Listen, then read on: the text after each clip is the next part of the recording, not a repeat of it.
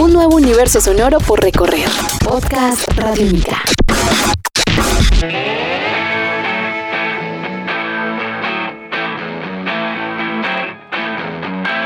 Podcast Radiónica. Hola, ¿cómo están? Bienvenidos a Desde el Demo, este podcast que hacemos en Radiónica con agrupaciones que han nacido en Demo Estéreo, que han pasado en nuestra programación y que como siempre lo decimos tienen una proyección gigante a nivel nacional e internacional. La oportunidad de que tenemos de hablar con ellos, de saber cómo llegaron a la música, de ver su recorrido a través de las canciones, de las notas musicales, bueno, pues se dan acá, desde el Demo. Hoy tenemos un invitado especial, estamos hablando de Adolfo Arteta, natural también. Él hace parte de la agrupación de Jars, agrupación Concierto Radiónica 2016 que estará en Barranquilla el 13 de septiembre. Vamos a hablar con él, vamos a empezar con ese inicio, como ese primer contacto que tuvo con la música como oyente, como artista, también eh, la forma en que la música lo tocó a él y cómo empezó a hacer estos pinitos en la música. Así que bienvenidos a Desde el Demo hoy con Adolfo Arteta de The Jars. Yo soy Diana Rodríguez, esto es Radiónica. Estás escuchando Podcast Radiónica.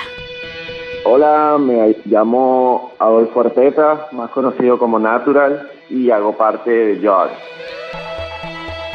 Mi primer contacto con la música fue con la banda del ejército que pasaba por mi casa y siempre recuerdo desde muy niño que eh, me vibraba todo el cuerpo y me emocionaba mucho y siempre la escuchaba. Y luego más adelante, gracias a mis hermanos, fui descubriendo sobre todo la música anglo. De hecho, aprendí inglés desde niño con grupos como Guns N' Roses, aprendiéndome sus letras y en fin, todos los grandes grupos de los años 90.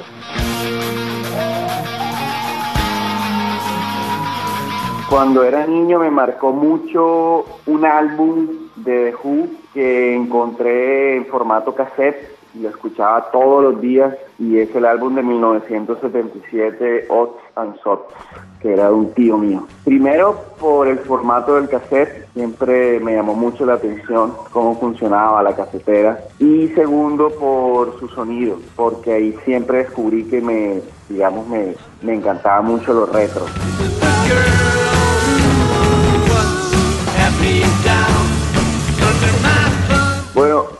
Primer instrumento musical fue más que todo la batería. Realmente era lo que más me gustaba y como no tenía batería, lo que hacía era armar baterías, lo que en la casa, cajas de zapatos, joyas, etcétera. Y así iba interpretando canciones por ejemplo, me acuerdo mucho de Basket Case de Green Day. Era una de las que más me gustaba en esa época cuando lo hacía. Y como todas casas, en, la mayoría siempre hay una guitarra. Entonces realmente ese fue el instrumento que, que desde niño empecé a tocar. Y hasta el que hoy en día seguí como instrumento base. Pero siempre he tenido en el fondo, y lo hago también cada vez que puedo, tocar otros instrumentos como la batería, también la percusión folclórica, el bajo, etcétera.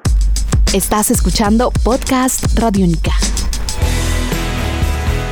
Mi primer contacto con la música en vivo, ya como artista, como músico, eh, fue gracias a una banda de los amigos de mi hermano que se llamaba Bliss, eh, actualmente se llama The Vintage, y yo desde muy niño siempre iba a sus ensayos, y ahí digamos que eh, cuando ellos terminaban de ensayar, cogía la batería, cogía la guitarra, cogía el bajo, así era muy necio, y, y, bueno, ellos también me tenían paciencia y fueron uno de, mis grandes, por así decir, mentores. Yo seguí tocando la guitarra, fui poco a poco aprendiendo, eh, con algunos amigos, también algo de teoría, como todos, vamos a ir descubriendo de manera autodidacta. Y empecé a componer también canciones mías propias en el año 2007 y fui de pronto arriesgándome. Siempre lo tuve como algo mío interno y luego en la universidad pues se me fueron dando también unas oportunidades y me empecé a presentar primero como Natural, que es mi proyecto solista con canciones que he ido componiendo desde el country, folk, toda esta onda hippie.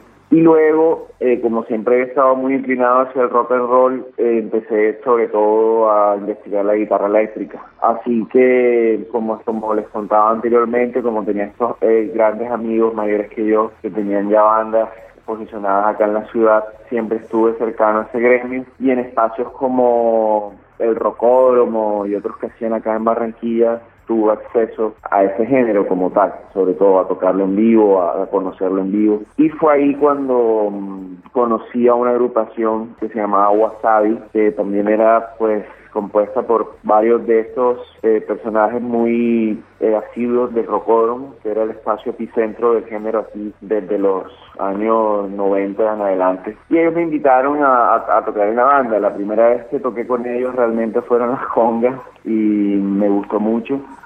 Y luego me invitaron como a que tocara la guitarra y él les decía como que, bueno, pero también pueden ser las congas, pero ellos habían visto en mí que pues también era buen guitarrista. Y ahí fue donde conocí a Roberto Marulanda, el actual cantante de jazz, ya que él era el cantante de esa banda. Entonces, esa banda fue, por así decir, el antecedente de jazz en el año 2009 y fue mi primera experiencia en una banda como tal. Tocamos en, pues, en ese año en los bares que existían acá en Barranquilla, en eventos, etcétera. Y luego ya en el 2010 hubieron algunos cambios, varios integrantes de Wasabi eh, viajaron y quedamos prácticamente que Roberto y yo y conformamos de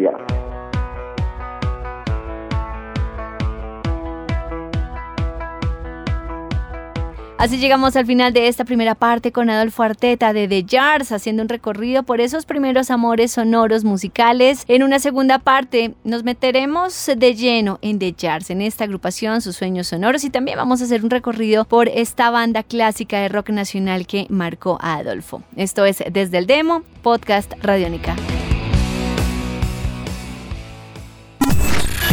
Este es un podcast Radiónica. Descárgalo en radionica.rocks. Podcast Radiónica.